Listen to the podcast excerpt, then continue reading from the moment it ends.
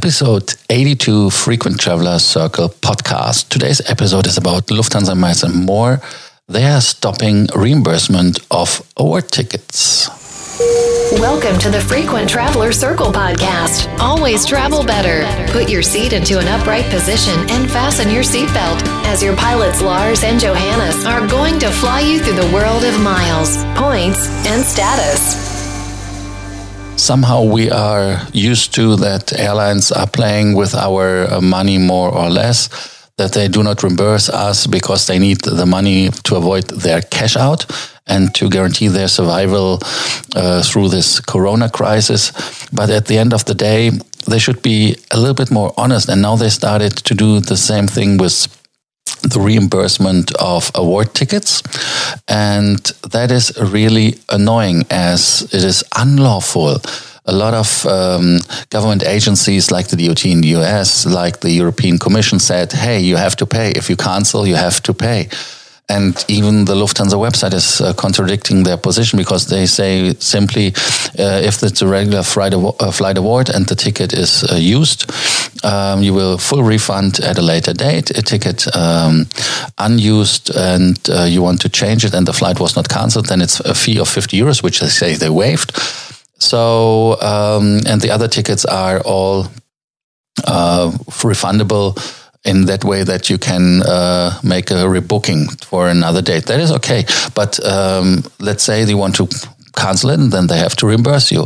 So what they wrote basically is that the um, the reimbursement of uh, award tickets through Lufthansa Miles and More issued tickets is right now not possible. They just uh, yeah they just uh, uh canceled that until further notice, more or less and um, that uh, you, they know that they are, um, let's say, law.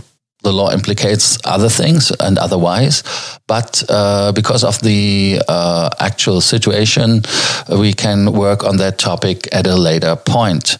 Uh, you can go on milesandmore.com and see the actual situation yeah, that is really confusing, and um, they are they are yeah they say that they are concentrating on um, sensitive rebookings, but what flights are flying right now? So it's a little uh, problem in, in in their opinion uh, um, to deal with this small flights. But I mean, listen, that is uh, a very simple situation. They know which people were booked. They know which flights were flights were cancelled. That should be an automatic process. It's the same, like we always uh, said that the European uh, compensation should be automatic because they have all the data, and if they don't, contact people, contact them. But uh, now you have to run behind your money, and they basically ignore uh, your legal rights. And that is something which is, in my opinion, really disgusting because at the end of the day, when you are um, giving them something and they cannot deliver, you have to pay back. And if you cannot pay back, elaborate it, ask for a permission to do it more or less. And if the people decide not to take this pass and say, hey, we do not trust you, then give the money back. That is very simple. And uh, that is loyalty, which has two ways and not a one way street.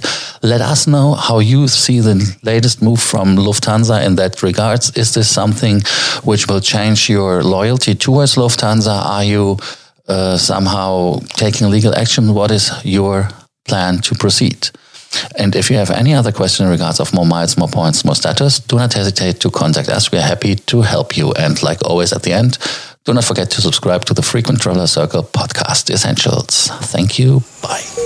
Thank you for listening to our podcast, Frequent Traveler Circle. Always travel better and boost your miles, points, and status. Book your free consulting session now at www.ftcircle.com.